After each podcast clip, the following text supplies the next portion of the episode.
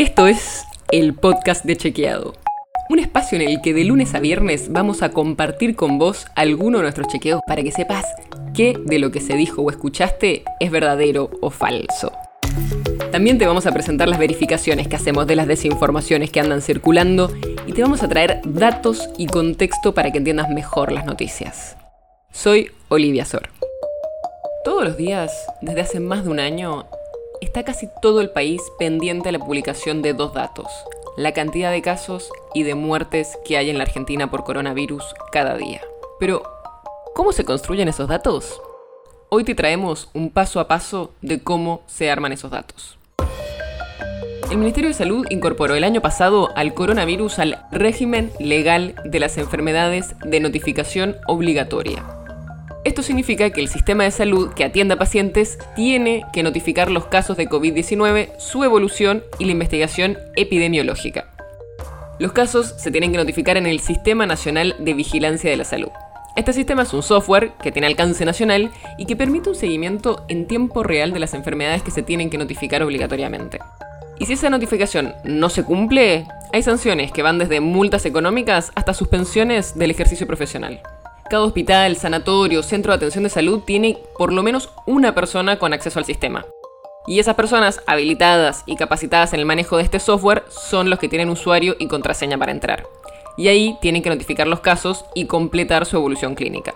¿Cómo es el paso a paso? Cuando una persona llega a un centro de salud y el médico o la médica corroboran que el paciente cumple con la definición de caso sospechoso, tiene que abrir una nueva notificación en este sistema. Ahí tienen que agregar datos personales de los pacientes, la fecha de inicio de los síntomas y la calificación del caso, que puede ser sospechoso o confirmado por nexo. Esta confirmación por nexo es cuando el paciente tiene pérdida repentina de olfato, de gusto, que son dos síntomas muy extraños que demuestran casi seguro la presencia de COVID. Y también se da cuando se tienen dos o más síntomas, como fiebre, tos, dolor de garganta, dificultad para respirar, vómitos, diarrea, dolor de cabeza o dolores musculares. Pero además de tener estos dos síntomas, estuvo en los últimos 14 días en contacto estrecho con un caso confirmado por laboratorio. Después de eso, viene el hisopado.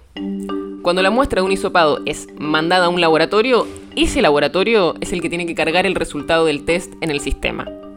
Ahí confirma o descarta el contagio. El laboratorio también tiene que informar al centro de salud, que es el que le avisa al paciente el resultado del hisopado.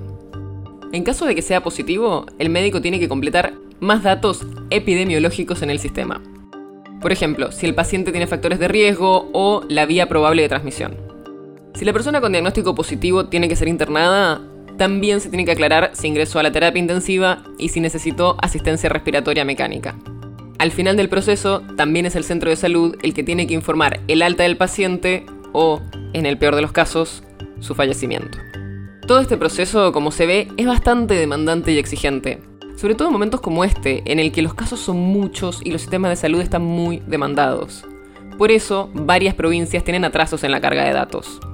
Los especialistas lo que dicen es que esto es algo que pasó en todo el mundo. Así como la mayoría de los sistemas de salud no estaban preparados para afrontar una pandemia en términos de atención a los enfermos, tampoco estaban listos para tener que informar un caudal tan grande de datos. El podcast de Chequeado es un podcast original de Chequeado, producido en colaboración con Posta. Si tienes una idea, algún tema del que te gustaría que hablemos en un próximo episodio, escribinos a podcast.chequeado.com. Y si te gustó este episodio, seguinos en Spotify o en tu app de podcast favorita y recomendanos a tus amigos. Si querés más información sobre esto, sobre otros temas, entra a chequeado.com o sumate a nuestras redes. Soy Olivia Sor. Hasta mañana.